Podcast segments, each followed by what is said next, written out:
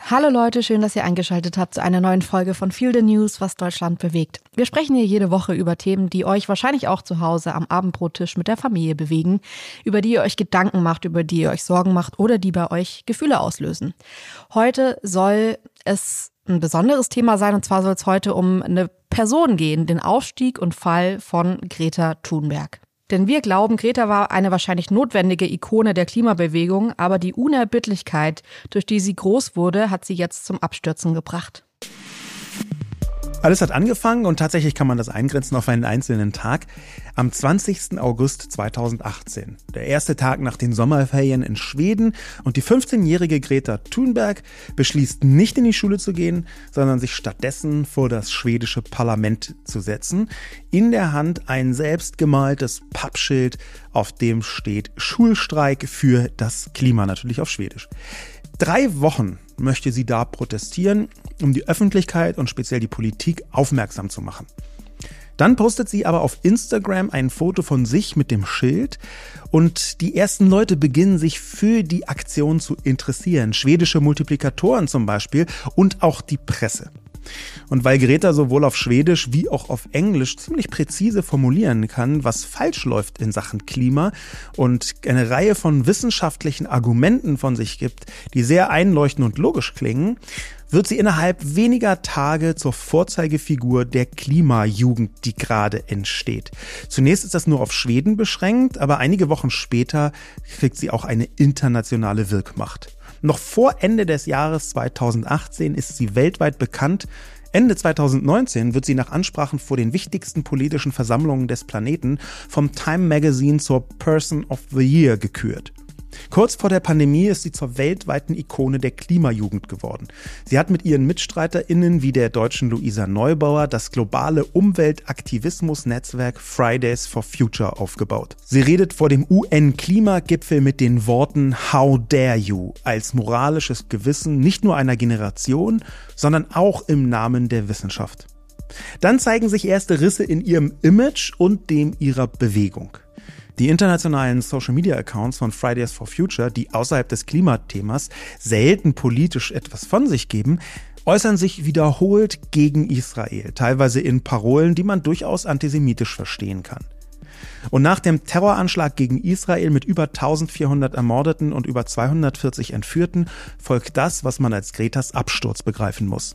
Sie kommuniziert rabiat für Palästina und Gaza, ohne ein Wort des Mitgefühls mit den Jüdinnen und Juden zu äußern, die von der palästinensischen Terrororganisation getötet wurden. Sie verwendet den Holocaust verharmlosenden, unwahren Fake News Kampfbegriff Palestine Genocide. Und sie zitiert auf Instagram einen Pro-Hamas-Account, der den 7. Oktober regelrecht gefeiert hat, wo es hieß, man könne stolz sein auf diesen Tag der Befreiung. Das ist nicht das, was sie zitiert, aber der Account gibt eine Vielzahl von solchen und ganz ähnlich radikalen Sachen von sich. Die deutsche Abteilung von Fridays for Future distanziert sich, aber Greta lässt immer offener ihre radikale, durchaus antisemitisch zu nennende Grundhaltung durchscheinen. Der vorläufige Tiefpunkt bei einer Kundgebung in den Niederlanden ist ein älterer Aktivist aufgebracht, geht auf die Bühne und sagt, er sei wegen des Klimas gekommen, nicht wegen Gretas politischer Ansichten. Sie reagiert mit der Parole No Climate Justice on Occupied Land, keine Klimagerechtigkeit in besetztem Gebiet. Greta hat damit einen Point of No Return überschritten, sich als pro-palästinensisch und vor allem anti-israelisch positioniert und die Klimabewegung für immer verändert. Ja, und warum machen wir diese Sendung? Wir wollen uns heute einfach die Person und alle Gefühle um Greta Thunberg ansehen, verstehen, wie es dazu kommen konnte, dass jemand so schnell, so berühmt wird, eine Person der Zeitgeschichte wird und man sicherlich bis vor kurzer Zeit gedacht hätte, das wird die Geschichtsbücher überdauern, was sie alles gemacht hat. Und dann kommt der Fall, den man ja auch irgendwie verstehen muss, zu dem man auch Gefühle hat, über den man sich vielleicht auch verschieden äußern kann oder verschiedener Meinung sein kann. Was hat das jetzt für eine Auswirkung? Das wollen wir uns heute alles ansehen und zusammen auch überlegen, ähm, wie wirkt diese Person, Greta Thunberg, ganz persönlich auf uns. Ja, ja Jule. Die große Frage, Greta ist ja im Prinzip, wenn man so ein bisschen mit halb geschlossenen Augen schaut, fast deine Generation, nur kurz nach deiner Generation. Ähm, du bist zehn Jahre älter, um genau zu sein. Wie hast du denn diesen Aufstieg von Greta erlebt? Ich, ich frage mich wirklich, ob es ist ja manchmal so, dass man so grob drei, vier Jahre, nachdem man aus der Schule draußen ist, hat man äh, fast gar nichts mehr mit der Schule zu tun. Ich kannte das schon noch so, dass ich irgendwie in dem Jahr nach dem Abitur noch mal dran gedacht habe, dass Leute irgendwie jetzt auch Abitur machen und dann auch anfangen zu studieren oder irgendwie anfangen zu arbeiten und man hat noch so diesen diesen Rhythmus drin und der verblasst dann aber so, weil man halt irgendwie im Studium ist und anderes zu tun hat. Und weil es dann schon so ein paar Jahre her war, ich habe 2012 angefangen zu studieren, aus der Schule zu gehen und dann 2018 fängt es an groß zu werden, ging es mir wirklich so, dass ich in dem Moment gar nicht so richtig was mit dieser großen Botschaft, sie ähm, geht nicht zur Schule, damit konnte ich irgendwie nicht so richtig was anfangen. Ich glaube, wenn ich zu der Zeit in der Schule gewesen wäre und mir jeden Freitag vorgestellt hätte, boah, die geht jetzt gerade nicht in die Schule und es ist so eine wichtige Sache und dann war das ja auch so, dass es schnell so weltweit Überhand genommen hat, dann glaube ich, hätte ich diese diese Art des Streiks total gefühlt, mir ging es ehrlich gesagt so ein bisschen so, dass ich von außen das zugesehen habe und das ganz cool fand ähm, und aber aber auch gedacht habe, es gibt viele Menschen, die älter sind, die das total romantisch finden, das Mädchen mit den langen Zöpfen, das irgendwie dann so ganz traurig vorm Parlament sitzt, vom Schwedischen, ähm, oder die anderen SchülerInnen, die sich ihr anschließen und deswegen jetzt auch nicht mehr zur Schule gehen. Es gab ja wirklich auch in Deutschland eine Zeit, wo eigentlich klar war, freitags ist keine Schule, ähm, weil man eben irgendwie demonstrieren gehen kann. Und das habe ich, um ehrlich zu sein, verpasst auch wenn sich bei mir was anderes, eine andere Begeisterung eingestellt hat. Und zwar finde ich, dass Greta Thunberg was geschafft hat, dieses fünf nach zwölf Gefühl, so ein kollektives, alle werden panisch wegen Klima. Das hat Al Gore nie für mich geschafft. Und ich fand das wirklich, Greta sagt ja auch in der Doku, dass sie auch als Kind mal irgendwann hier ähm, eine unbequeme Wahrheit gesehen hat von Al Gore. Zumindest referenziert sie so auf Sterben der Eisbären, was ja immer irgendwie so auf diesen Film, dann die Schlussszene auf den äh, Film referenziert. Und mir ging es so, dass ich nach dem Film fertig war. Mir ging es auch oft in der Schule so, dass ich fertig war, als ich die Fakten gelesen habe.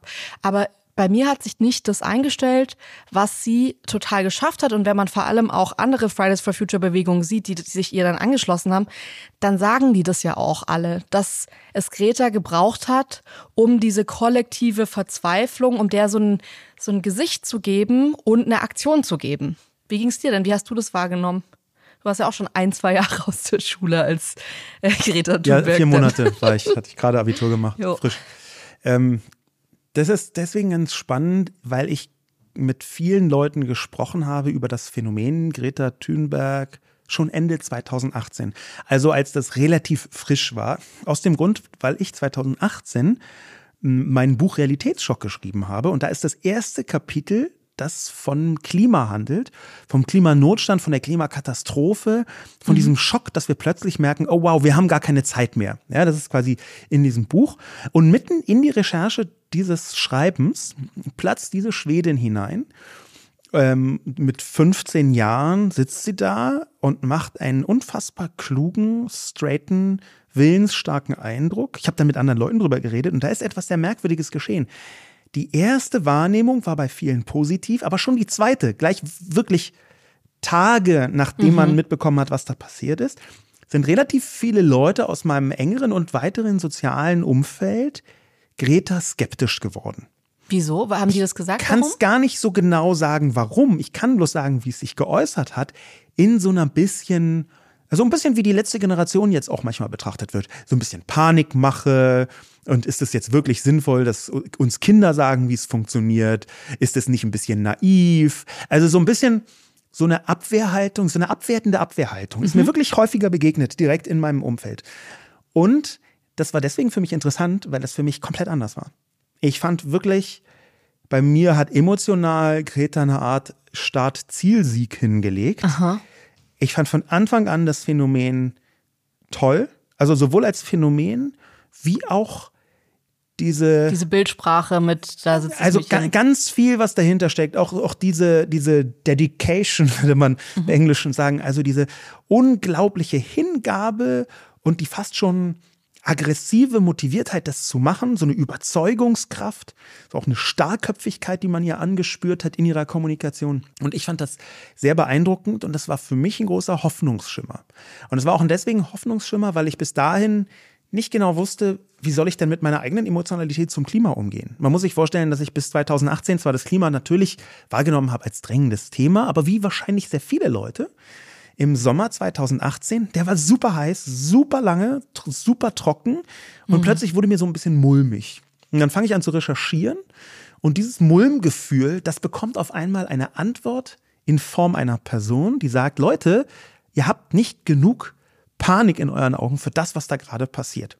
Und es ist gar nicht so, dass ich großer Freund von Panik bin, aber ich bin großer Freund davon, Klartext zu sprechen, schwieriger Begriff, aber deutlich auszusprechen, wenn etwas Schwieriges los ist. Und für mich hat sie das super gelöst, war mhm. sehr überzeugend. Und ich habe wirklich eine Zeit lang dieses ganze Thema und vor allem auch das Fridays for Future, was sie gegründet hat und was sie mit aufgebaut hat, mit vielen anderen noch dazu, aber eben hauptsächlich sie, ähm, das habe ich durch Fridays for Future viel besser prozessieren können. Die haben mir so eine Art emotionales Angebot gemacht, mhm. was um im Prinzip hieß, vielleicht ist die Welt doch nicht verloren. So kann man es zusammenfassen. Als ich mich so in der Recherche jetzt für die Sendung mit Greta beschäftigt habe, das mache ich immer gerne, wenn ich verstehen, ich möchte bei Personen, die irgendwie so die Öffentlichkeit, man kann ja schon fast sagen, katapultiert werden, möchte ich immer verstehen, was ist so der Baukasten, wie sind die zusammengebaut, dass das so funktioniert hat. Und ich finde, bei Greta gibt es da ganz viele Punkte, von denen man, wenn man sich damit beschäftigt, sagen könnte, ähm, ja, das hat dazu geführt, dass genau dieses Mädchen so eine Aufmerksamkeit mhm. mit genau dieser Aktion bekommen hat. Natürlich ist es die Aktion an sich, das sind einfach Bilder gewesen, das ging um die ganze Welt. Dieses Mädchen mit dem traurigen Blick, die da auf dem Boden sitzt mit ihrer Thermoskanne äh, vor sich, in der natürlich nur Wasser drin ist, weil man darf keinen Spaß haben, wenn die Welt untergeht und ähm, die isst nichts und die hat nicht irgendwie supermodische Sachen an und die ist nicht geschminkt, sondern die ist ein Kind und die ist mit, auch mit den Zöpfen und so. Das hatte noch so, es hat so eine Form von Unschuld, die ja auch total gut in der Argumentation für Klima und Zukunft funktioniert. Nämlich dieses, wir müssen jetzt was ändern, damit es unsere Kinder mal irgendwann besser haben. Und dann dieses Bild, dass da ein Kind sitzt, das sagt, wieso soll ich noch in die Schule gehen? Wieso brauche ich Bildung, wenn ihr meine Zukunft gerade kaputt macht. Und das fand ich mhm. super stark. Dann kommt bei ihr aber, glaube ich, auch noch ein, zwei andere Punkte dazu. Und zwar, was ich in der Argumentation schon immer spannend fand, war, dass sie aus einem eigentlich privilegierten Umfeld kommt. Ihre Mutter ist Opernsängerin in Schweden, ähm, auch eine super attraktive Frau, die irgendwie Erfolg hat und auf dem roten Teppich ist. Und also jetzt nicht die klassische, ich sag jetzt mal, sozial schwache Familie, die eh nicht fliegen kann und dann sitzt äh, die äh, wütende Greta da, die vor allem äh, wütend ist, weil ihre Kindheit so schlecht gelaufen ist oder so, was man ja alles sagen könnte. All das ist bei ihr nicht passiert. Sie ist eigentlich viel rumgereist, die haben, hatten ein Auto und haben Fleisch gegessen, hat sie selbst erzählt. Also eigentlich so ein bisschen dieses Leben im Überfluss. Und ich finde das in der Erzählung nochmal interessanter, weil das dann eine aktive Entscheidung eines Kindes ist, zu sagen, ich sehe das Leben, das ich habe, ich sehe meine Privilegien und ich entscheide mich trotzdem gegen die, mhm. weil ich das so falsch finde. Und dann kommt dazu, dass sie das eigentlich schon eine lange Leidensgeschichte vor diesen Klimastreiks hatte. Und zwar wirklich, dass sie, als sie das verstanden hat, sie sagt selbst, dass es das mit acht Jahren passiert ist bei ihr, ähm, war das in der Schule Thema.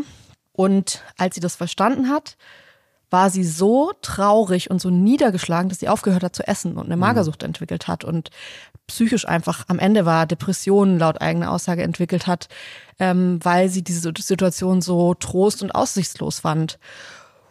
Und wenn man dann das Mädchen da sieht, die da den ganzen Tag irgendwo im schwedischen Parlament sitzt und nichts isst und in der Sonne sitzt und man sieht, ihr geht's schlecht. Es gibt auch so eine Szene, wo ähm, der Vater in der Doku Ich bin Greta, die habe ich gesehen und es ist sehr interessant, sich so zu ihr runterbeugt und sagt, es ist zu viel, du, das, dir geht's gerade nicht gut und man sieht ihr so richtig an, sie will das jetzt aber durchstehen so. Mhm. Das ist, glaube ich, so diese ganze Vorerzählung, finde ich, puzzelt sich dann so zusammen. Und dann kommt noch ein Fakt dazu, der, glaube ich, wichtig ist, weil wir hier eigentlich ja von einem 15-jährigen Kind sprechen. Wir sprechen davon, dass ähm, die mit acht verstanden haben soll, wie das alles funktioniert. Und da, glaube ich, mhm. spielt ihr Asperger Syndrom auch mit rein. Asperger gehört ja zum Autismus-Spektrum. Und der Vater sagt, ich weiß jetzt nicht, ob das Teil des Aspergers ist oder einfach wirklich eine Besonderheit bei ihr, dass sie eine Art fotografisches Gedächtnis hat, wenn es um Themen geht, die sie interessieren und das Klima ein, ein Thema war, wo sie einfach schon als kleines Kind Statistiken Zahlen, Fakten verschlungen hat und deswegen das Thema nicht auf so eine dramatische Weise durchschaut hat, sondern tatsächlich mit Fakten und Zahlen durchschaut hat und deswegen so deprimiert war. Und das ist, finde ich, eins der wenigen Themen, wo man wirklich, wo ich sagen würde, ja, stimmt. Ich glaube, wenn man sich da als Kind reinwirft mit den großen Fragen des Lebens, dann finde ich das keine theatralische Reaktion zu sagen, ich kann nichts mehr essen, ich möchte mhm. eigentlich, mir fehlt ein bisschen die Lebenslust, wenn ich das alles lese, was da so drin ist. Ja, das Konntest du das aus einer Perspektive von dir selber nachvollziehen oder ist es so, dass du wusstest, warum Greta äh, das gemacht hat? Also hast du da selber einen emotionalen Zugang zu diesem Klimathema? Fühlst du dich selber bedroht? Warst du damals 2018 selber so, dass du dachtest, oh um Gottes Willen, was kommt auf uns zu? Für mich ist eigentlich der Weg dahin so interessant, weil natürlich ging es mir 2018, 2019 dann schon auch irgendwann so, dass es, da ging es mir wie dir. Das hat man irgendwann schon verstanden. Und es war jetzt ja auch nicht so, also ich glaube, die Hälfte der Menschen war damals sicherlich irgendwie irritiert, dass sie das macht. Ähm, die andere Hälfte war aber schwer begeistert und dachte sich, ja genau, also sie hat sicherlich einen Nerv der Zeit getroffen, den hätte sie 2005 so nicht getroffen, mal abgesehen davon, dass sie da zwei Jahre alt äh, war. Was ich aber interessant finde, ist der Weg dahin, dass sich bei ihr in einer Zeit, in der einfach kein kollektives Tick-Tack war, das bei ihr sich so krass eingestellt hat, mhm. dass sie dachte, und was hast du in diesem, wenn du 15 bist, da hast du ja nur die Verpflichtung, zur Schule zu gehen. Vielleicht musst du noch ein paar Hausarbeiten machen. Aber du hast ja gar nicht so viele Möglichkeiten, jetzt ähm, richtig krasse Schlüsse daraus zu ziehen und dein Leben so krass zu verändern. Du kannst jetzt nicht sagen, ich reise um die Welt oder ich ziehe aus oder weiß ich jetzt nicht was. Und dass sie so in ihrem Wertesystem das genommen hat, so die Schulpflicht, eine Sache, die ähm, oder zumindest dieses zur Schule gehen, was sie dann so aussetzt. Dieses Umfeld war nicht begeistert und sie hat es trotzdem gemacht, weil sie sich so sicher war, dass es so spät ist. Das finde ich schon faszinierend, weil, also ich meine, bei uns allen war es ja jetzt nicht so. Es gab sicherlich ein paar Leute, die waren beunruhigt, aber du hast jetzt auch nicht irgendwie alles stehen und liegen lassen, weil du dir dachtest, um Gottes Willen, wir müssen eigentlich sofort mit allem aufhören, oder? Nee, gar nicht. Also da sind wir wir reden ja ab und zu schon auch über das Klima hier in der Familie und haben dann eine ähnliche Haltung, würde ich sagen. Ähm, und die bezieht sich schon noch darauf, dass wir uns, ich würde sagen, ich hart mal sagen, weigern, so zu tun, als sei das ein Problem, was ausschließlich individuell lösbar ist. Ich will sagen, es braucht schon bestimmte politische Maßnahmen, die die entscheidenden Hebel setzen. Ähm, und ob man und wie man genau jetzt sich selbst verhält, das spielt auch eine Rolle. Und ich möchte jetzt um Gottes Willen die Leute nicht dazu aufrufen, ähm, nur noch mit äh, Dieseltraktoren zum Einkaufen zu fahren.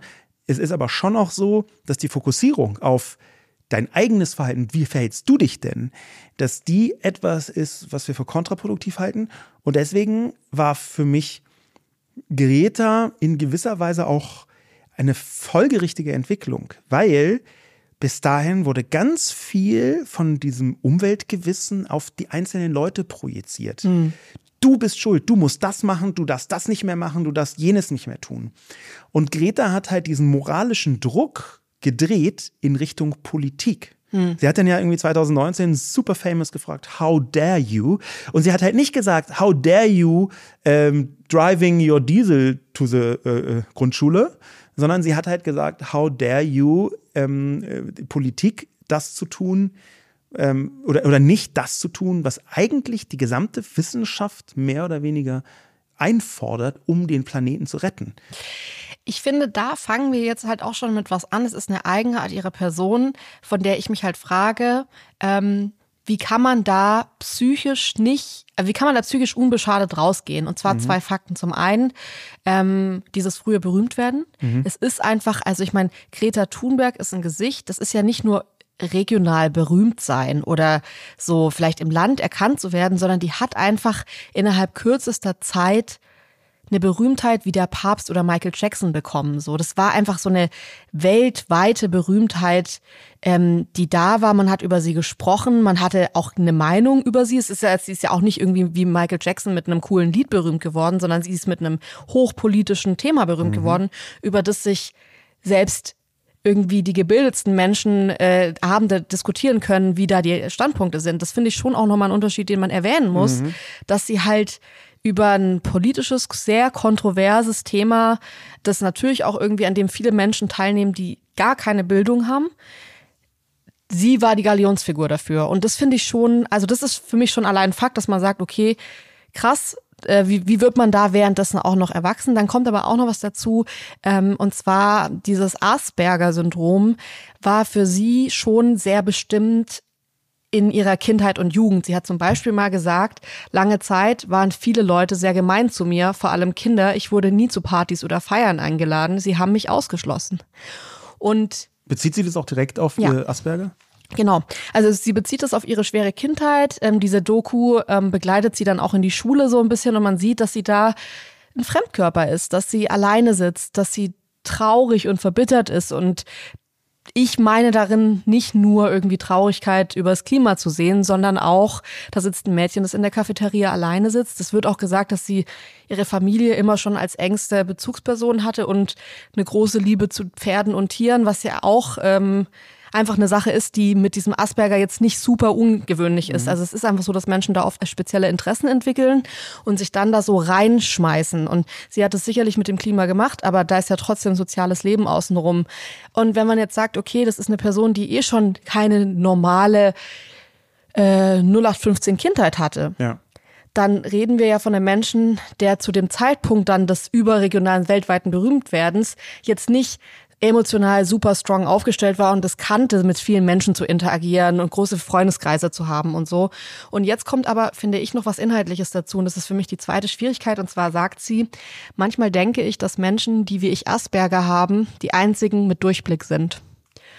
Ja, oh, das ist schon, das ist natürlich auf mehrerlei Ebene schwierig. Auf der einen Seite sehe ich, äh, dass das eine Form von Bewältigung ist Tatsächlich wird man gesellschaftlich, vorsichtig formuliert, nicht besonders glücklich und gut behandelt, wenn man ähm, in bestimmten Bereichen des, äh, der, des Autismus-Spektrums unterwegs ist. Dann gibt es auch schon richtige so Ausschlussbewegungen und das Soziale, was sie erwähnt hat, kann natürlich sein. Auf der einen Seite sehe ich also da drin eine Art Bewältigung, die man nachvollziehen kann. Auf der anderen Seite ist es in dem Moment, wo es so ein Öffentlichkeitshebel wird, ja auch schon das ungefähr arschigste, was man sagen kann. das hat schon so ein bisschen Sekten-Vibes. Nur ich habe den Durchblick, genau. folgt mir. Ja. Ähm, oder wir haben den Durchblick, folgt uns. Ich, ich weiß es nicht. Ich finde, es hat tatsächlich auch eine Komponente, die ja einfach so ist. Also äh, welche ist, da? Welche? Sie hat sich als einzige hingestellt. Also so wie ich das jetzt, ich meine, ich habe das wirklich, ich muss hm. es ehrlich sagen, äh, wahrscheinlich hätten wir da nochmal irgendwie so eine Psychotherapeutin einladen können, die uns das nochmal ganz genau erklärt, weil das sich auch muss man ehrlich sagen, gerade beim Asperger in den letzten Jahren auch nochmal geändert hat. Ja. Es ist jetzt nicht so, dass es da eine feste Definition gibt und die ist seit 80 Jahren. Ja, 2022 wurde die, die äh, Diagnose ja. sogar mehr oder weniger abgeschafft und es gibt mhm. jetzt nur noch das Autismus-Spektrum. Aber ja, die. Ja, also ich habe das, weiß ich gar nicht warum, aber in der Schule, ich war auf einem pädagogisch-psychologischen Gymnasium und ich hatte das in der Schule lange. Ich glaube, weil mein Lehrer ähm, das irgendwie fasziniert war von ähm, diesem Spektrum und sich dachte, wir lasst uns da mal ein bisschen länger drüber reden. Und da habe ich eben auch viel darüber gelernt, ähm, wie es Personen geht, die das haben und wie die das empfinden. Oft auch diese Hoffnung der Eltern, hoffentlich hat mein Kind dann diese klassische Inselbegabung, dann könnte man ja der ganzen Sache noch was Positives abgewinnen. Es ist ja wirklich einfach in der mhm. Gesellschaft so klassisch dieses um Gottes Willen. Mhm. Und ähm, was ich daran schon denke, ist, das sind Menschen, die oft sehr furchtfrei aussprechen, was ist und sich nicht so wirklich Gedanken machen jetzt über, das sieht man auch bei der Greta, dass sie ähm, teilweise Sachen so sehr emotionslos ausspricht, sodass man denkt, aber wieso, wieso sagt sie das denn so? Mhm. Ähm, und sie sagt es so, weil sie einfach das aussprechen will, wie es ist und das gelernt hat und jetzt denkt, hä, wieso sagt ihr denn alle nichts dazu? Ja. Also so, das ist doch völlig logisch. Und ich glaube, das meint sie ein bisschen damit, wenn sie sagt, ich habe so einen klaren Blick durch dieses Asperger und ich sehe das bei anderen Menschen, die das haben auch, weil da diese Emotion so ein bisschen abgerechnet werden kann. Aber die Frage ist natürlich trotzdem, hier geht ein Mensch einen sehr ungewöhnlichen Weg und kriegt davon in einem sehr jungen Alter von der Welt gesagt, du bist die eine Person. Mhm. Wenn es jemanden gibt, wie, wie Jesus, der das Meer teilen kann und uns da durchführen kann, du bist es. Wir ja. folgen dir, egal was los ist. Und das sieht man auch bei den ersten Fridays for Future Bewegungen. Da sind Jugendliche, die kleben ihr an den Lippen und sagen, was, die war der Messias für diese ja. Menschen in dem Moment. Das war auch ein Punkt, der ganz vielen Leuten sehr, sehr sauer aufgestoßen ist. Also gleich am Anfang, äh, ganz am Anfang glaube ich eher noch nicht, aber so dann, als es in Richtung 2019 ging, auch zu ihrer, ihrer UNO-Rede, UN-Rede, ähm, dieses Messianische und auch dieser Erlöserinnenprojektion, dass sie diejenige ist, die uns zum Licht führt. Das passt ja zu dieser Aussage, die du eben gebracht hast. Ähm, und gleichzeitig ist eine, eine interessante Parallele, ähm, die darin liegt, wenn man sich jetzt mal das wissend, was du gerade gesagt hast, aus der Doku anschaut, was genau sie beim UN-Klimagipfel gesagt hat. Da ist, sagt sie, meine Botschaft ist, dass wir euch beobachten. Das hier ist alles falsch. Ich sollte nicht hier sein. Ich sollte zurück in der Schule sein, auf der anderen Seite des Ozeans. Aber ihr kommt immer noch zu uns jungen Menschen, um, um euch Hoffnung zu geben. Wie konntet ihr es wagen, meine Träume und meine Kindheit zu stehlen mit euren leeren Worten? Das bedeutet. Ich weiß nicht, ich finde die Worte, um echt zu sein, voll gut eigentlich. Also mir fällt mir fällt's total schwer, weil da ist ein Ohr dabei, wenn ich jetzt diese Messias-Sache mhm. höre, dann denke ich mir, oh, ist voll problematisch. Und auf der anderen Seite habe ich oft das Gefühl gehabt bei ihren Reden, die sind so pathetisch, wie sie sein müssen, für die Schlimmheit der Situation. Auf jeden Fall. Ich hatte damals auch Gänsehaut, ja. aber ich musste auch gleichzeitig an äh, nur der äh, wahre Messias leugnet, dass er der mhm. Messias ist, so ein bisschen Life of Brian äh, denken. Und ich glaube, was ganz viele Leute, speziell Erwachsene, die Schwierigkeiten haben, Kinder ernst zu nehmen, und es sind wirklich sehr, sehr, sehr viele, was die sehr schnell auf die Palme gebracht hat, ist eben dieses Erlösung, die Erlösungserzählung und das Messianische. Ich habe das für mich immer abgerechnet. Ich fand das gar nicht schlimm. Ich fand das genau, wie du mhm. gerade gesagt hast, so ein bisschen das dazugehöriges Pathos. Aber ich weiß, dass ganz viele eigentlich so gestandene Erwachsene plötzlich hochallergisch reagiert haben. Wobei es gibt eine Szene relativ am Anfang der Doku, ähm, dieses Kamerateam hat sie wirklich einfach schon sehr früh begleitet und sie sitzt dann da alleine an einem schlechten, ähm, also Schlechtwettertag draußen und es kommt so eine alte Frau an oder ältere Frau an, so vielleicht 60 und erklärt ihr dann so, ja, äh, warum du hier, warum sie hier gar nicht sitzen sollte und äh, dann geh, geh doch mal in die Schule und was, was bringt dir das denn, wenn du gar keine Bildung mehr hast und fängst so an mit ihr zu diskutieren und sie sitzt da und sagt so, okay, mhm. und sagt so, ja, außerdem dem, ähm, du kannst ja dann später in die Politik gehen und dann mitgestalten. Mhm. Und sie sagt so, mhm, ja. Und die Frau sagt so, ja, und dann müsstest du hier nicht die ganze Zeit sitzen. Finde ich eh doof, dass du hier sitzt mit dem Plakat. Und sie sagt so, ja, okay. Und ja. es ist nicht so ein Gespiel, dass in mir ist mhm. das wichtig, was du sagst, und ich spiele jetzt so eine Gleichgültigkeit, sondern ich glaube, sie denkt sich wirklich, was machst du hier gerade, während die Welt untergeht? Ist das Beste, was dir einfällt, einem 15-jährigen Kind oder 16-jährigen Kind zu erklären, dass es hier nicht sitzen sollte mit einem Plakat. Und dann meint die Frau so, ja, ähm, für uns ist, wir können eh nichts mehr machen. Und dann sagt sie, nee, das stimmt nicht, sie können noch was tun. Sie sagt, ja, ich weiß aber nicht so viel und so. Und es wird so völlig klar durch das, dass sie wenig bis gar nichts sagt und ihr an den wichtigen Punkten widerspricht, dreht sich diese Situation und diese ältere Dame wirkt komplett lächerlich in der Situation. Mhm. Und ich glaube, dass seine Überzeugung bei Greta dahinter war und ist, die echt ist und die eben viel weiter geht mhm. als, ich sage jetzt mal, dieser Wohlfühlverzicht, der sich die letzten Jahre so in Politik und auch in der Gesellschaft eingestellt hat. Solange wir alle irgendwie drauf verzichten, Plastikstrohhalme zu benutzen, ist schon in Ordnung. Ähm, ich glaube, dass das weitergeht. Das merkt man auch an anderen Sequenzen, dass sie wirklich eine Person ist, deren Meinung sind wir ja auch mhm. Die sagt, ich muss bei einem ganz persönlichen Verzicht anfangen. Das ja. ist jetzt nicht eine Sache, die man einfach nur politisch löst, sondern sie regt sich zum Beispiel darüber auf, dass bei einer mm, UN-Konferenz ähm, das Catering, dass da Fleisch und Milch ähm, Produkte gereicht werden. Mhm. Und sie wird völlig panisch und rennt zu ihrem Vater und sagt, wie kann es sein, dass an so einem Ort Fleisch- und Milchprodukte da sind? Das kann doch nicht sein. Mhm. Die Burger sind schon fast alle weg. Und man denkt sich so, es ist so lustig, weil sie, die hat Zugang zu einer Gruppe von Menschen, zu der kaum Mensch in ihrem Alter Zugang hat, mit dem Anliegen.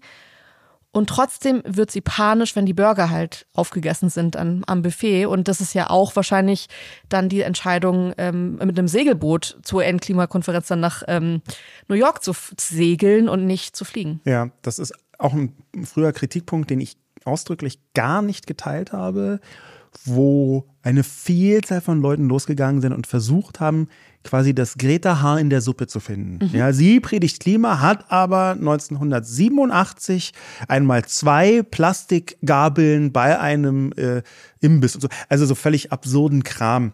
Auch es wurden zeitweise irgendwie Fotos von ihr absurd, in ja. irgendwelchen Verkehrsmitteln, Bahn oder sonst was. Auch von Luisa Neubauer, das hat sie ja dann mhm. quasi auf sie übergegriffen, wurden irgendwelche Fotos analysiert und, oder irgendwelche Bekannten und Freunde von denen, die wagen es noch zu fliegen. Also das, das war ähm, der große Wunsch, Greta zu schwächen, weil, und das halte ich für die ganze Erzählung für absolut essentiell, weil Greta ein personifizierter moralischer Appell war, auf der mhm. einen Seite und auf der anderen Seite strikt und radikal wissenschaftlich argumentiert hat. Und, ja. und zwar, natürlich hat sie mega emotional und super Pathos und hat gesagt, how dare you? Und das ist jetzt nicht wirklich Wissenschaft. Aber wann immer es darum ging, zu benennen, warum tut sie das, hat sie ganz klar Details und Studien und wissenschaftliche Fakten zitiert und ja. sie, ist sie ist auf einer sehr rationalen Grundlage ausgeflippt. Mhm. So könnte man das sagen. Also ich muss dir sagen, bei mir ging erste Zweifel los mit dieser Segelreise, weil ich das nicht mochte oder beziehungsweise mich dann plötzlich gefragt habe, was ist ihre Rolle, was ist ihre Aufgabe hier auf der Welt? Mhm. Weil wenn du plötzlich eine Ikone bist und wenn du plötzlich das Gesicht von sowas Großem bist, dann finde ich es absurd, sich mit so kleinen Sachen wie Flugreisen aufzuhalten, weil ich glaube, ähm, Greta Thunberg könnte einen Privatjet die ganze Zeit fliegen, weil das, was sie zu sagen hat, in der Emotionalität kriegt nur sie hin und das finde ich einen ganz schönen Luxus, sich dann über, ich weiß gar nicht, wie lange es gedauert hat, drei Wochen oder was? Ja, mehrere Wochen. Also ja. Wochen äh, und auch gesundheitlich sich einem Risiko auszusetzen, wo ich mir dachte, also was haben wir denn jetzt davon, wenn sie irgendwie jetzt da wirklich verhungert oder absäuft oder was auch immer. Also verhungert wäre jetzt wahrscheinlich nicht der Fall gewesen. Es ist ja auch begleitet worden, minütlich von Kamerateams. Aber da ging es mir so ein bisschen so, dass ich dachte, sie macht sich doch selber total angreifbar, indem sie jetzt so ein äh, Verzicht für eine Sache vorlebt, wo, glaube ich, niemand gedacht hätte, dass sie da jetzt irgendwie im Ruderboot ankommen muss, zur, äh, weil die UN-Sicherheitsklimakonferenz äh, in New York war.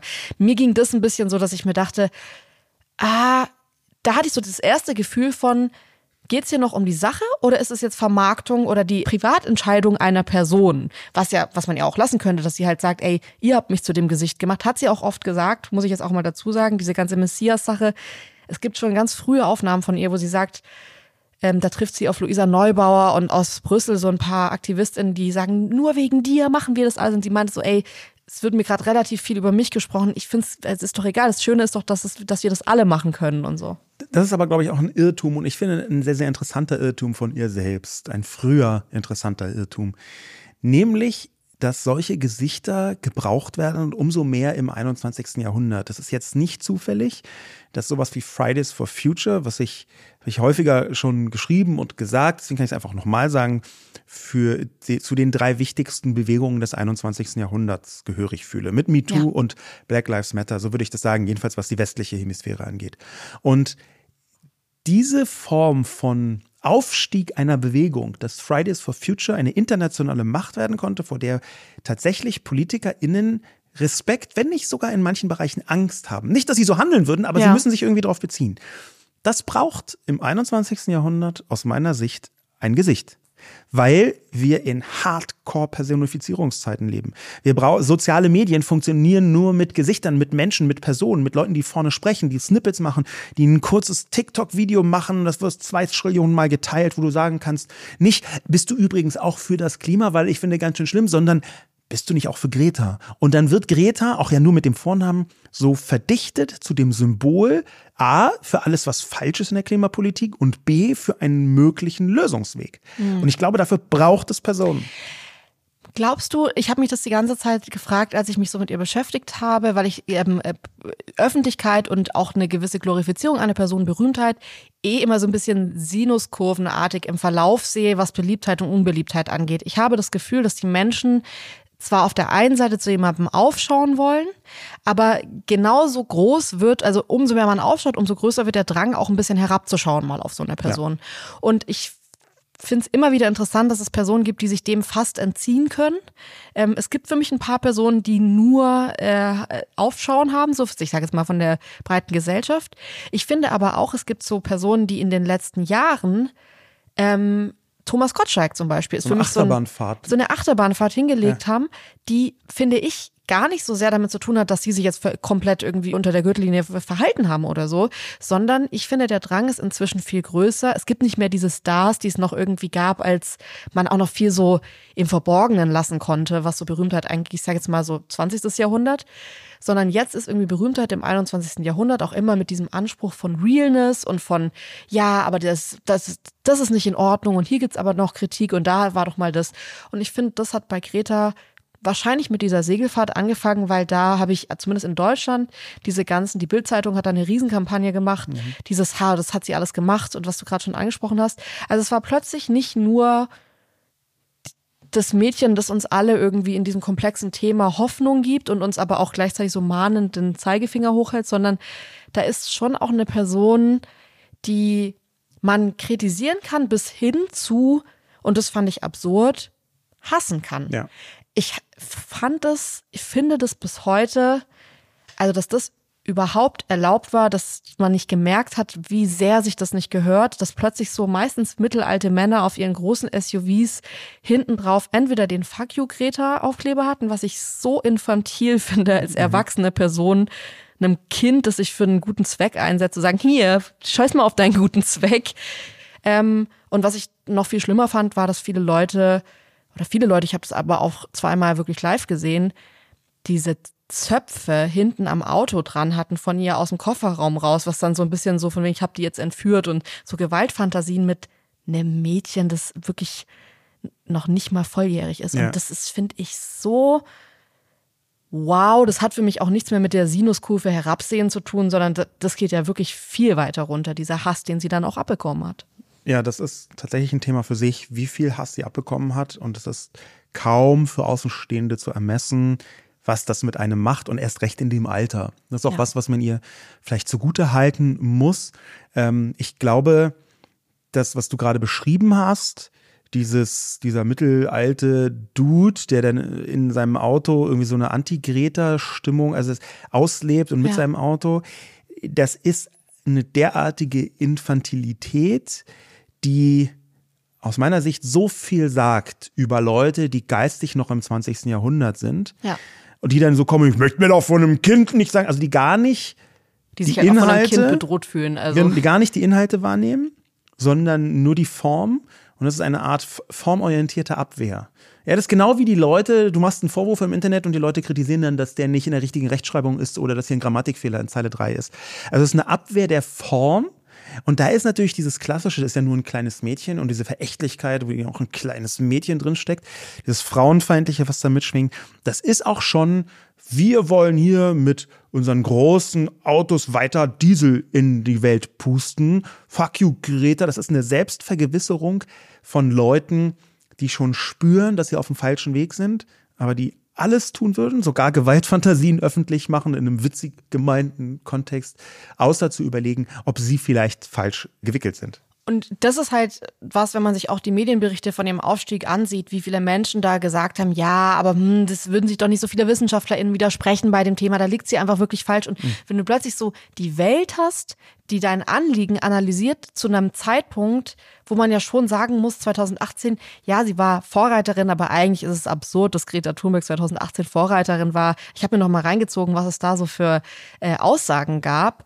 Und wirklich, also schon allein, dass jetzt beispielsweise parallel dazu der Präsident der Vereinigten Staaten, gut, es war in dem Moment Trump, aber dann so sagt, hey, die Menschen denken, sie können das Klima kontrollieren. Niemand kann das Klima kontrollieren solche Aussagen, das ist ja irgendwie wie die Don't Look Up Netflix-Film, ähm, wo so die ganze Welt sagt, ja, okay, der Komet fliegt zwar auf die Erde zu, wir werden bald alle sterben, aber wir glauben, dass es auch sein kann, dass er noch vorbeifliegt. Und ich stelle mir das schon absurd vor, vor allem wenn du in den Fakten und Zahlen drin bist. Und das ist eine Sache, ähm, auch wenn wir gleich über den Fall sprechen.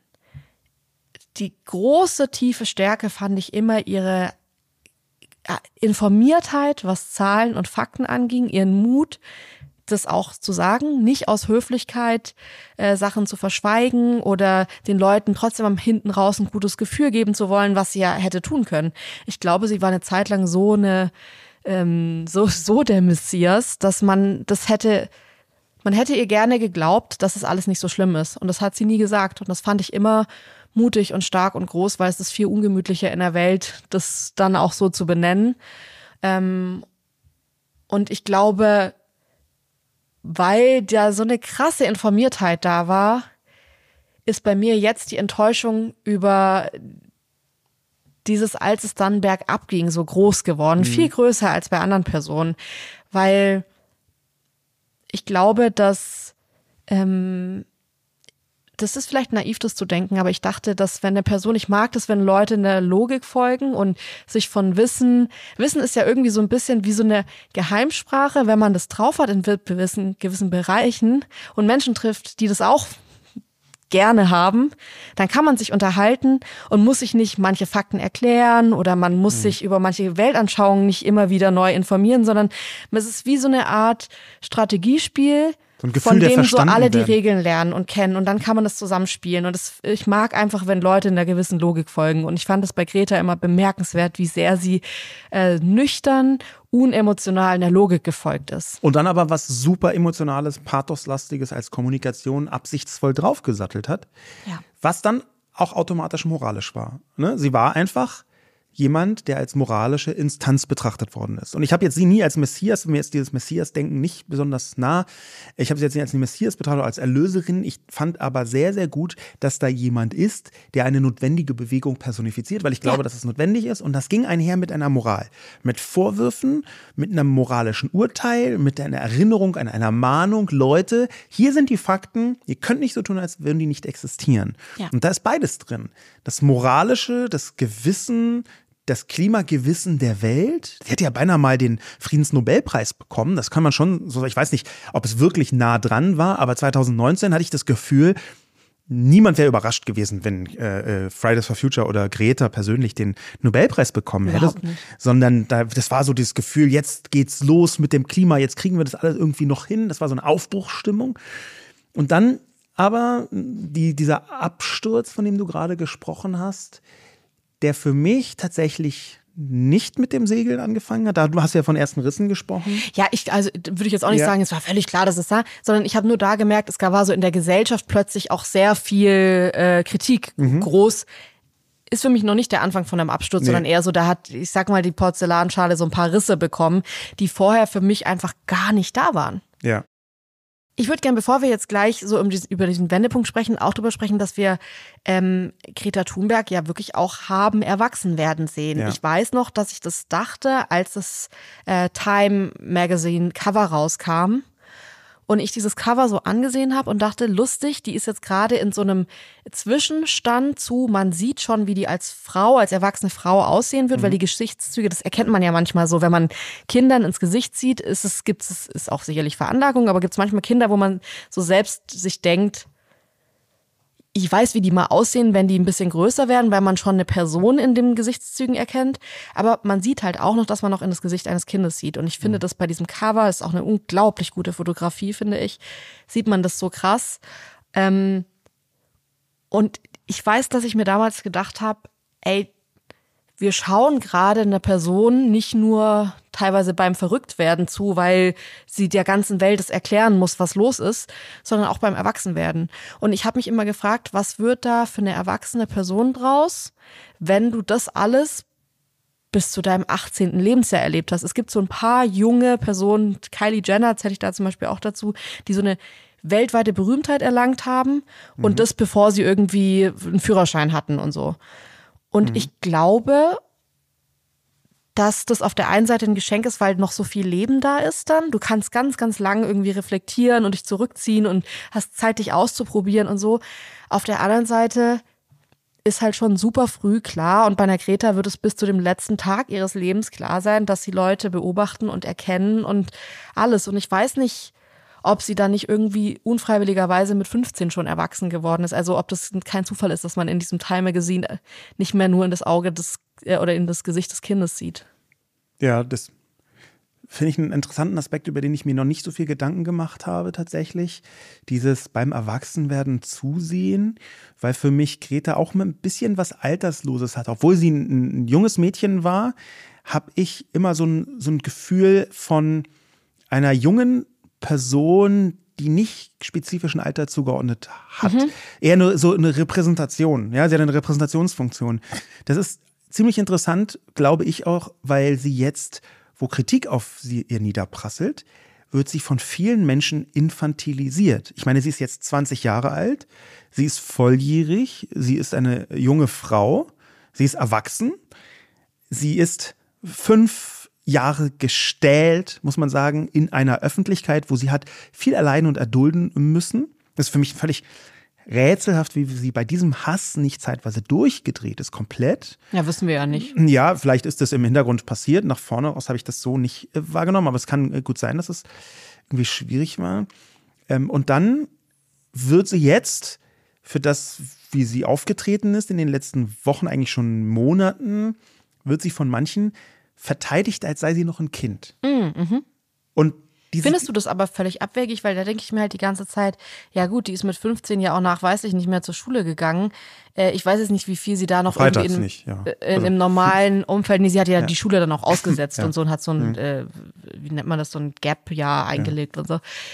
Also konnte die ich sag mal, wurde ihr Reifeprozess nicht einfach tatsächlich so unterbrochen, als dann diese Berühmtheit losging? Sprechen mhm. wir nicht tatsächlich immer noch mit einem Mädchen, das so von einem Stand von einem 15-jährigen Mädchen ist? Ich will das nicht entschuldigen, ich will mich mhm. das nur wirklich fragen, weil ich das oft merke, wir haben da ja auch neulich mal mit Freunden drüber gesprochen, dass es einfach auch so Personenstände, Berufsstände gibt, die, also Popstars haben das oft, Models haben das oft, wo man sich denkt, okay, die sind super früh, mussten die aus der Schule raus und das merkt man ihnen dann auch irgendwie an, dass die dann halt mit 30, 40, dass denen einfach ein Stück weit eine Bildung fehlt, weil sie die Zeit gar nicht hatten, weil sie in einer Welt gelebt haben, wo das gar kein Wert war. Ja, oder wo andere Sachen wichtiger waren genau. zu lernen.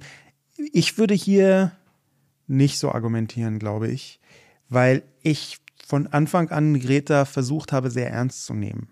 Das ist ja auch äh, die Enttäuschung und bei mir durch diesen Absturz, der jetzt da ist und der aus meiner Sicht komplett zweifelsfrei vorhanden ist, ähm, durch diesen Absturz ich, bin ich auch enttäuscht. Mhm. Nicht in dem Sinne von, um Gottes Willen, wer hätte dann das wissen können? Also ich, wir sind betrogen und belogen worden, so nicht. Eher in dem Sinne von, schade, was für eine verpasste Chance und wie stark Greta mit ihrem Verhalten der Klimabewegung geschadet hat, was für ein riesiges Einfallstor an Kritik gegenüber der äh, Fridays for Future Klimajugend sie geöffnet hat, völlig ohne Not, wie viel Autorität sie auch eingebüßt hat, dadurch, dass sie die Maßstäbe in anderen Bereichen, nämlich im Bereich Klima, also Moral und einer objektivierbaren Wissenschaft tatsächlichen Fakten zu folgen, dass, die, dass sie die im Nahostkonflikt nicht anlegt. Und die Menschlichkeit, auf die sie immer gepocht hat, wenn sie sagt, ihr habt mir meine Kindheit gestohlen, dann ist es ja ein Appell an die Menschlichkeit. Verhaltet euch menschlich, nehmt Rücksicht auf uns. Seid empfindende Menschen. Das war ihr ständiger Appell, der mitschwang. Und wenn sie jetzt in einer für mich verstörenden Kälte zwar Free Palestine sagt, aber kein einziges Wort über Wochen, ich weiß gar nicht, ob sie es bisher überhaupt getan hat, ich glaube nicht, verliert über die Entführten zum Beispiel, die von der Hamas Entführten, die da immer noch das schlimmste Martyrium erdulden müssen, mutmaßlich, über die 1400 Ermordeten. Mhm. Und wenn sie die einfach komplett hinten runterfallen lässt, außen vor lässt. Da ist für mich eine Herzenskälte drin und natürlich ein Antisemitismus. Also wirklich für mich Bilderbuch-Antisemitismus und diese Herzenskälte, die ist die, die mich besonders enttäuscht, weil ich bis dahin gedacht hatte, dass sie nicht so kalt sein kann, wenn sie sich für den Fortbestand der Menschheit derartig aufopfert. Man muss ja wirklich von aufopfert sprechen. Also ich bin inhaltlich 100% bei dir. Ich merke nur, dass ich in mir bei diesem Thema auch andere Gedanken auftun, von denen ich gerne wissen würde, was du davon hältst, weil ich finde, dass es zum einen zum Beispiel diese zentrale Frage gibt, ähm, das, was Greta vorher gemacht hat, also steht Greta vielleicht gar nicht so sehr für Klima, sondern für Politik und da ja die radikalste Form. Also so radikal, sie war ja beim Klima super radikal. Das war ja jetzt keine Wohlfühlposition, die irgendwie in der Mitte lag, mit der sich viele Menschen identifizieren konnten, sondern sie war im Privaten, wie auch in, im Öffentlichen, wie in ihren Reden, wie in ihren Auftritten, wie in ihren Entscheidungen sehr radikal. Das heißt, eine Person, die sich bei der einen Sache, die politisch ist, so radikal entscheidet, ähm, ist es da verwunderlich, dass sie bei einer anderen Sache, und wir müssen nicht drüber reden, dass das, wie sie sich entschieden hat, völlig falsch ist, aber ist da nicht einfach, ich sage jetzt mal, eine 20-jährige Frau, und ich weiß nicht, wie es dir ging, ob du mit 20 schon irgendwie zu allem politischen. Ich war äh, unfassbar differenziert. Ja, total. Kann ich mir richtig vorstellen. Also ich habe in manchen Bereichen wirklich richtig dumm Scheiß gelabert. Ich hatte keine Ahnung, ich war nicht gebildet, ich habe eine Überheblichkeit gegenüber Themen gehabt, weil ich dachte, ich habe es durchdrungen und ich habe es einfach nicht durchdrungen, weil ich zu wenig darüber wusste. Ähm, ich habe die falschen Schlüsse aus zu wenig Informationen gezogen ja. mit 20. Und ähm, da würde ich halt sagen, das ist für mich keine Entschuldigungsgrund. Ich will das gerade nicht entschuldigen. Ich will nur verstehen ja. und begreifen, wie entwickelt die sich so. Und da ist bei mir tatsächlich keine große Enttäuschung da, weil ich mir denke, ich hätte mir gedacht, dass wenn sie sich einen Fehlgriff erlaubt, dass es ein richtig offensichtlicher Fehlgriff wird. Das ist interessant, deine Position. Da müsste ich nochmal das abgleichen mit dem, was meine Empfindung ist. Und das ist jetzt wirklich eher eine Empfindung. Ja. Meine Empfindung ist, dass ich schon nicht sagen würde, sie ist uninformiert. Meine Empfindung ist nicht, dass ich sagen würde, na, die ist noch jung, das rüttelt sich noch zurecht. Sondern meine Empfindung ist eher, dass da eine Person ist, und das würde ich jetzt überhaupt nicht in den Autismus-Kontext setzen, gar nicht, sondern eher als in den Persönlichkeitskontext setzen. Das ist eine Person, die für das, was sie tut, mit voller Überzeugung kämpft, aber dabei Menschlichkeit nicht vergisst und einen moralischen Kompass mitbringt. Ja. Und das Ding ist, beim Klima geht es ja zumindest vordergründig darum, für alle Menschen zu sein. Es geht nicht spezifisch gegen Menschen. Es geht darum, für Na doch, Menschen ich finde schon. Ich finde es geht, ich finde es, also ich, ich finde Greta hat mehr Menschen angegriffen in ihren Reden, als dass sie für Kinder und Jugendliche demonstriert hat. Ich hatte eher das Gefühl, dass sie zwar klar was von sich sagt, okay, ich kann wegen euch meine Kindheit nicht haben, mhm. aber es ging schon eher drum, also ich meine, in ihrer ersten großen Rede hat sie einfach ja alle Führer der Welt angegriffen, hat gesagt, ihr macht das nicht richtig, deswegen müssen jetzt die Kinder übernehmen. Ja, absolut, aber ich meine, ähm, das, das war, ist ja ein Angriff auf bestimmte Funktionen. Ja, ähm, ich ja, okay, würde jetzt nicht eine, eine Menschengruppe da sehen. Ähm, und vielleicht habe ich es auch falsch eingesetzt, vielleicht eingeschätzt, vielleicht hast du auch komplett recht und jemand, der in einem Bereich so eine Unerbittlichkeit vorträgt, der ist leicht auch in anderen Bereichen unerbittlich, das kann tatsächlich sein. Ich hätte aber eher gesagt, dass sie sich mehr an Fakten hält und dass sie das Wort und bestimmte Begriffe, wo sie immer wieder entlarvt hat, was nur so Lippenbekenntnisse waren, dass sie die Sprache da höher schätzt. Und wenn sie etwas postet wie Palestine ähm, Genocide, ja. also Palästina-Genozid, ähm, dann ist es aus meiner Sicht nicht nur eine Holocaust-Verharmlosung, weil das, was im Gazastreifen gerade passiert, ist ohne Zweifel schlimm. Es ist eine Katastrophe und es leiden extrem viele Menschen aus einer Vielzahl von Gründen, die wir in diesem Podcast ja auch schon äh, besprochen haben. Aber es erfüllt einfach nach keinem Kriterium, noch nicht mal Bauchgefühl vagem Kriterium, wenn man es ernst nimmt, diesen Begriff Genozid. Das ist eine. Für den es auch eine Definition gibt, muss ja, man sagen. und das, das, das sind einfach, das ist emotional aufgelagene Fake News und damit muss, darf man nicht die Opfer kleinreden. Aber wenn jemand die ganze Zeit auf Präzision geht und die ganze Zeit, wie könnt ihr es wagen und moralisch ist und dann plötzlich in diesem Bereich so weit weg ist von dem,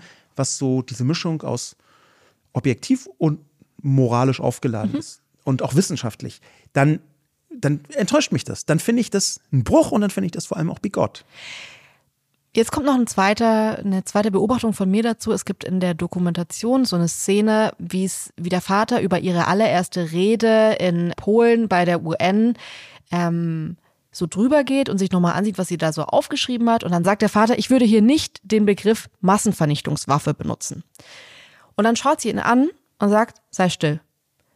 Und sie sagt es mit einer Überzeugung, die ja dann auch eintritt, also sie ist als 15-jähriges Mädchen aufgrund ihrer Entscheidung, ihre Eltern waren dagegen, dass sie sich da vors ähm, Parlament setzt, ihre äh, LehrerInnen waren dagegen, die haben sie zwar gewähren lassen, aber niemand war dafür, was sie da getan hat. Und sie ist mit ihrer eigenen Tat mit 15 dahin gekommen oder mit 16 dahin gekommen, ähm, wird zu der Person der nicht nur Generation, sondern der Welt des Jahres. Und das alles aufgrund ihres eigenen Instinktes. Ich glaube, dass das tatsächlich dazu führen kann, dass du kein gutes Gespür für deinen Instinkt in anderen mhm. Bereichen bekommst, weil das ist zwar so ein Volltreffer, aber es ist tatsächlich so ein dermaßener Volltreffer, was den Instinkt angeht. Mhm dass ich glaube, dass man trügerischerweise denkt, dass man auch in anderen Bereichen einen Durchblick hat und unkonventionelle Haltungen, mhm. vielleicht sogar einnehmen muss, weil beim Klima hat sie ja auch eine unkonventionelle ja. Haltung eingenommen und hat damit irgendwie Teile der Welt gerettet, wahrscheinlich. Ähm, vielleicht sorgt dieser Mechanismus dafür, dass man tatsächlich auch in anderen Bereichen kolossaler falsch liegen kann, als es die meisten Menschen können, weil man diese Überzeugung halt so überrücken das hat. Find ich, das finde ich eine total sympathische äh, Erklärungsvariante. Und es kann sogar sein, dass sie stimmt, das ist vielleicht sogar die wahrscheinlichste. Ähm, etwas sträubt sich in mir dagegen. Mhm. Und zwar, dass ich Greta als Person und als aufgeklärte, gebildete, in bestimmter Hinsicht gebildete Person unbedingt ernst nehmen möchte. Und das wollte ich vom ersten Moment an. Vielleicht war das früher nicht gerechtfertigt, weil sie erst 15 war, aber spätestens nach zwei Jahren Öffentlichkeit ist das, glaube ich, absolut gerechtfertigt gewesen. Es gab zeitweise so Leute, die immer von den Netzwerken hinter Greta gesprochen haben. Und tatsächlich gab es da zum Beispiel einen, Start-up-Unternehmer, einen schwedischen, und es gab einen äh, Klimaaktivisten und einen Wissenschaftler und so weiter. Und sie hatte PR-Leute um sich rum. Und das waren alles Menschen, die sie mit beeinflusst haben. Aber da würde ich sagen, hast du vollkommen recht, wenn du sagst, das was sie geschafft hat, dorthin, wo sie hingekommen ist, das hat sie aus einer eigenen Härte und Überzeugung geschafft. Und die habe ich immer für einen Teil gehalten, dass einen Teil, den man an ihr ernst nehmen muss. Und dieses Ernstnehmen hat ja. sie jetzt mit dem Absturz, auf den ich gerne noch mal ganz kurz präziser eingehen würde, dieses Ernstnehmen hat sie für mich kaputt gemacht. Also für mich ist sie nicht mehr das Gesicht der Klimabewegung, die man ganz normal einladen kann, dem man ganz normal folgen kann. Für mich ist sie zumindest teilweise antisemitisch. Für mich ist sie keine Person mehr, die moralisch sich ein Urteil erlauben kann. Ähm, aus dem simplen Grund, weil sie einfachsten menschlichen Argumenten offensichtlich nicht zugänglich scheint, nämlich ganz simpel mal als allererstes das Mitgefühl auszudrücken mit 1400 Ermordeten. Und wenn sowas ausbleibt, das ist für mich wir haben ja mal eine Sendung über Red Flags gemacht. Das ist für mich die reddest Flag, die man sich vorstellen kann. Mhm. Und in der Sekunde zerstaubt meine Bereitschaft komplett, jemanden als moralisches Gewissen zu akzeptieren. Und diese Rolle hat sie ja wirklich offensiv versucht zu spielen. Aber wenn du das tust, wenn du das tust, dann musst du dich auch an Moral messen lassen. Ja, ja, wo, wo also, ist dein Zweifel? Mein Zweifel, ich, ich habe mir die ganze Zeit überlegt, was, welche Erklärung würde ich durchgehen lassen für so ein Verhalten? Und die Antwort ist tatsächlich keine. Es gibt für mich keine Erklärung, wie das funktioniert. Es gibt aber für mich Umstände, die das für mich ähm, nachvollziehbar finde ich auch schwierig. Nee, möchte ich nachvollziehbar ist Erklärbar vielleicht? Nee, ne? also es geht mir es geht mir um diesen einfachen Fall, dass ich noch diese Biografie im Kopf habe und ja, ich weiß, ich bin eh von uns die Menschenfreundin manchmal in Bereichen, wo ich auch merke, da versuche ich noch mal eine Schleife zu drehen, wo du sagst, drop them. Lost. die sind lost. Ja. Und ich denke, ja, aber vielleicht doch nochmal. Und ich weiß, dass es jetzt hier einer dieser Fälle mhm. ist, aber ich würde ihn trotzdem gerne einmal ausführen. Mhm. Wir sprechen hier von einem Mädchen, das selber von sich sagt, dass sie eine Kindheit hat, in der sie ausgeschlossen wurde, in der sie grausam behandelt wurde, vor allem von anderen Kindern. Ähm, die ist im Herbst 2021 ausgezogen aus dem elterlichen Haus. Die Eltern und ihr Umfeld waren ganz klar ihre Bezugsperson ähm, in eine WG nach Stockholm. Und es gibt ja die Theorie, dass das vor allem aus ihrem Umfeld kommt, dass sie jetzt irgendwie nicht persönlich, sie hat keine palästinensische Familie, da sind keine Leute in ihrem engeren Umfeld, die irgendwie da Background haben. Das heißt, sie wurde bei einem Thema, das sie jetzt obviously nicht eins zu eins betrifft, von irgendeiner Person oder Personen, in einem Personenkreis radikalisiert. Dieses Gerücht geht ja auch schon länger rum, dass sie einfach in Kreisen auch unterwegs ist, wo das total Thema ist. Und wenn ich mir jetzt vorstelle, das ist jetzt ein Mix aus, sie ist ja noch ein Kind an der einen Seite mhm. und die äußeren Umstände, die wir wissen, ähm, zusammengemorpht zu einer Erklärung, die für mich keine Entschuldigung sein soll, aber zumindest eine Erklärung für dieses Verhalten. Und das wäre für mich tatsächlich eine Situation, die würde ich wahrscheinlich nochmal schauen, wie ich die bewerten würde, wenn sie jetzt kommt und sagt, in ein paar Jahren, ich hatte einfach ein Umfeld, das mich A verstrahlt hat und B, mein Wunsch, endlich mal in einem sozialen Kreis zu gelten, wer zu sein, eine Freundin zu sein, die ihre Freundinnen oder Freunde in den Gedanken unterstützt. Das ist für mich trotzdem noch unfassbar dumm. Ich kann es aber von einem 20-jährigen Mädchen, weil ich finde, klar, die ist seit zwei Jahren volljährig, aber ich weiß selbst, wie ich mit 20 war ich kann das verstehen, dass es Situationen gibt, in denen man Dinge tut, wo man danach sagt, ich habe das gar nicht für den Inhalt getan, der zweifelsohne antisemitisch ist und schrecklich ist, dass sie das macht, sondern ich habe das aus ganz anderen Beweggründen gemacht, die wir jetzt gerade nicht sehen. Und das sind für mich dann die Punkte, die sollen das für mich nicht entschuldigen. Aber die Frage ist ja, ich hätte dann wahrscheinlich für immer ein Misstrauen, was ihr Gefühl für Gefahren und Situationen und Politik angeht, weil ich finde, das hat sie einfach so missbraucht, dass ich jetzt nicht sagen würde, sie kann sich entschuldigen, dann ist alles wieder cool.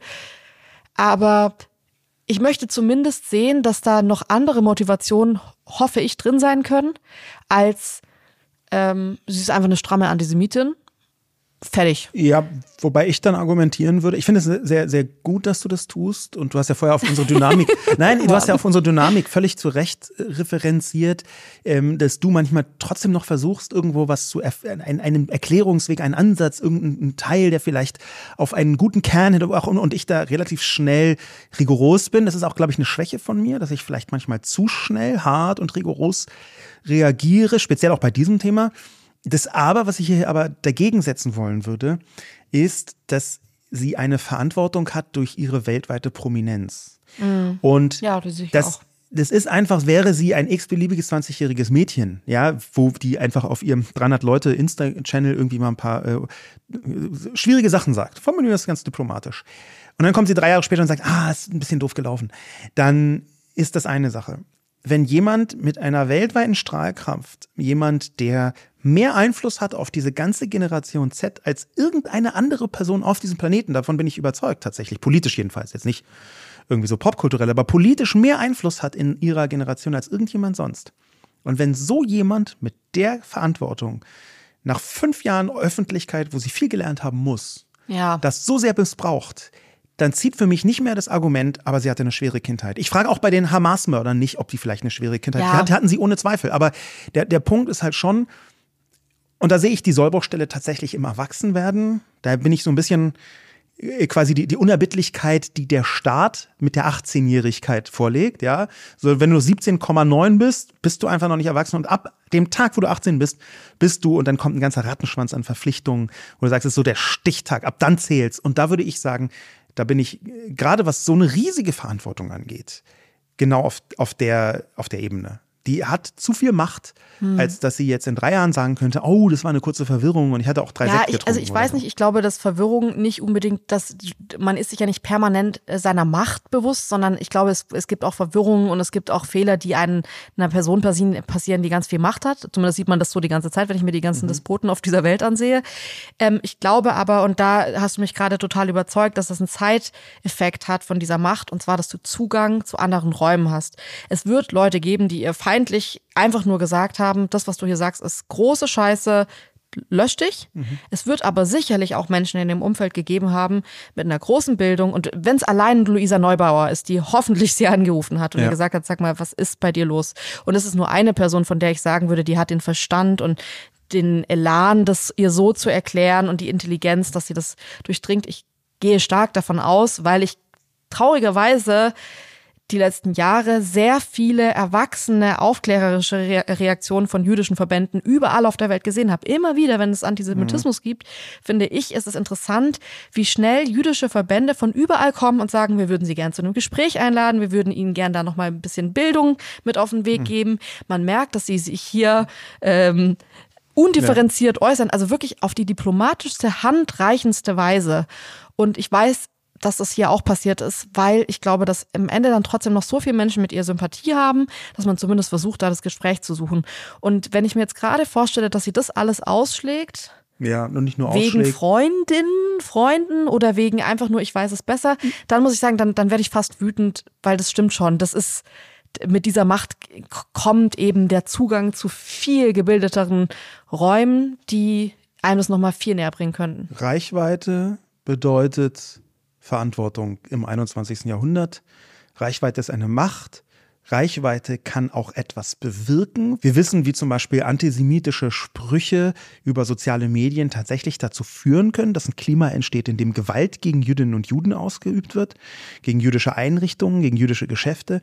Wir wissen das alles und wenn dann jemand sich ja. nicht dazu hinreißen lässt, sondern sich aktiv entscheidet, und sie hat im Sommer 2021 angefangen, ne, das muss man dazu sagen, ihre Israel-Feindlichkeit, die lässt sich zurückverfolgen ähm, bis ins Jahr 2021. Ähm, also da, da hat es sozusagen angefangen damit, dass sie das öffentlich gemacht hat und wurde dann immer intensiver, offenbar eben durch diese Person in ihrem Umfeld. Und ich weiß tatsächlich, dass in, sehr intensiv mit ihr gesprochen worden ist von vielen unterschiedlichen Menschen. Mhm. An der Stelle auch nochmal übrigens großen Dank und viel Respekt an äh, die deutsche äh, Vereinigung Fridays for Future, die ähm, fast von Anfang an ganz klar gemacht haben, dass sie diesen Weg nicht mitgehen.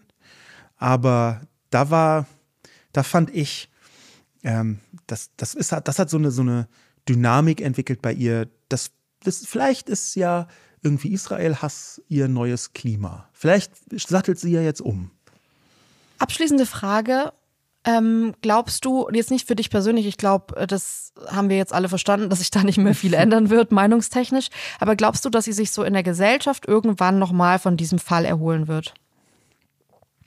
Also ich glaube eher im Gegenteil, einen größeren Bärendienst hätte sie der Klimabewegung gar nicht äh, bringen können. Ich glaube, dass nicht nur sie sich davon nicht richtig erholt, sondern dass sich Fridays for Future davon in dieser Form nicht erholen wird. Weil jetzt vollkommen klar ist, man kann strikt gegen Fridays for Future sein, die ja ihren Anti-Israel-Kurs und ihren teilweise antisemitischen Kurs mitgetragen haben, wo einzelne Aktivisten, da gibt es mehrere Recherchen, das auch äh, total radikal versucht haben, weiter nach vorne zu bringen. Aber spätestens mit diesem Spruch, No Climate Justice in Occupied Land. Spätestens mit diesem Spruch ist vollkommen klar, sie hat diese beiden Sachen so unauflöslich für sich selber miteinander verbunden. Und damit heißt es halt nicht mehr, wer fürs Klima ist, muss für Fridays for Future sein.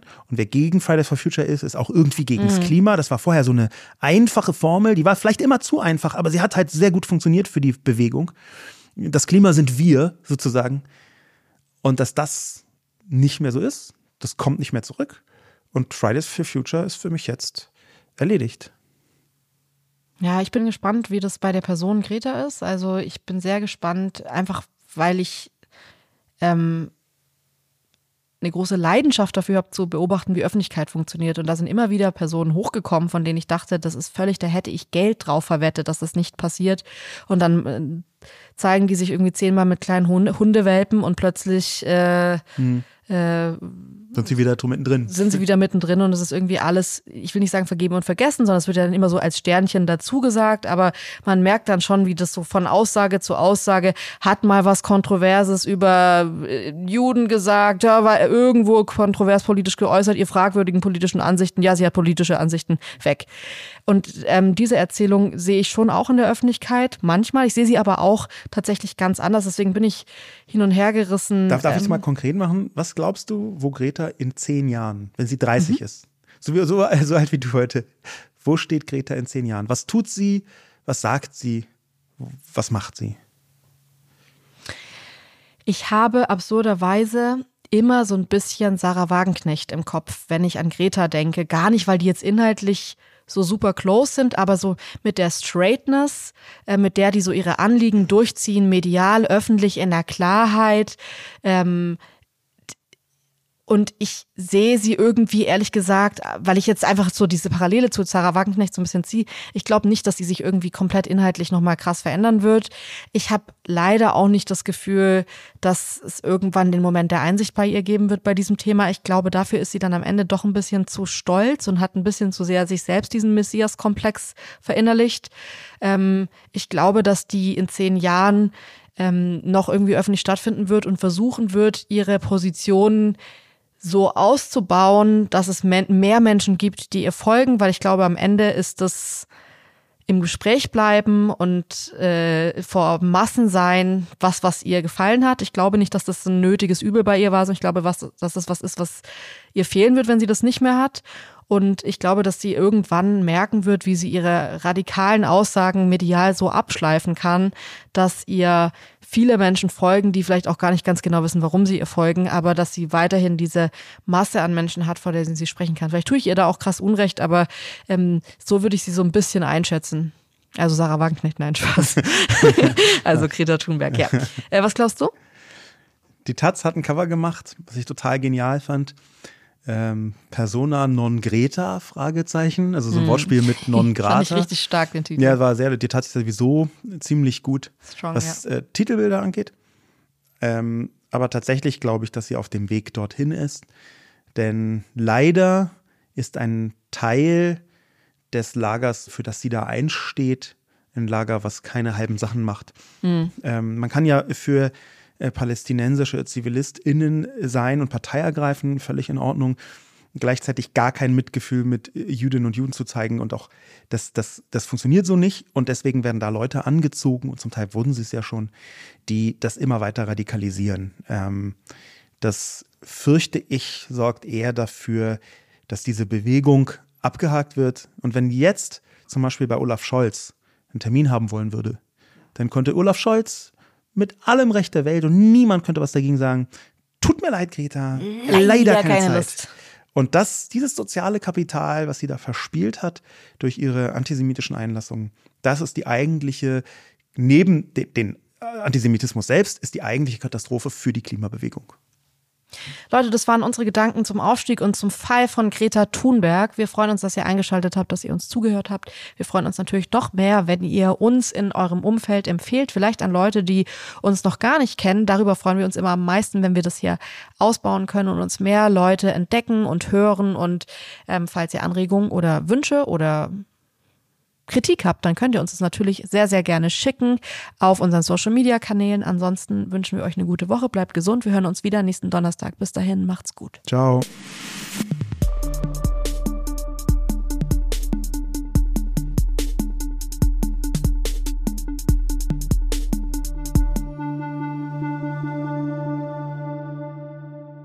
Dieser Podcast wird produziert von Podstars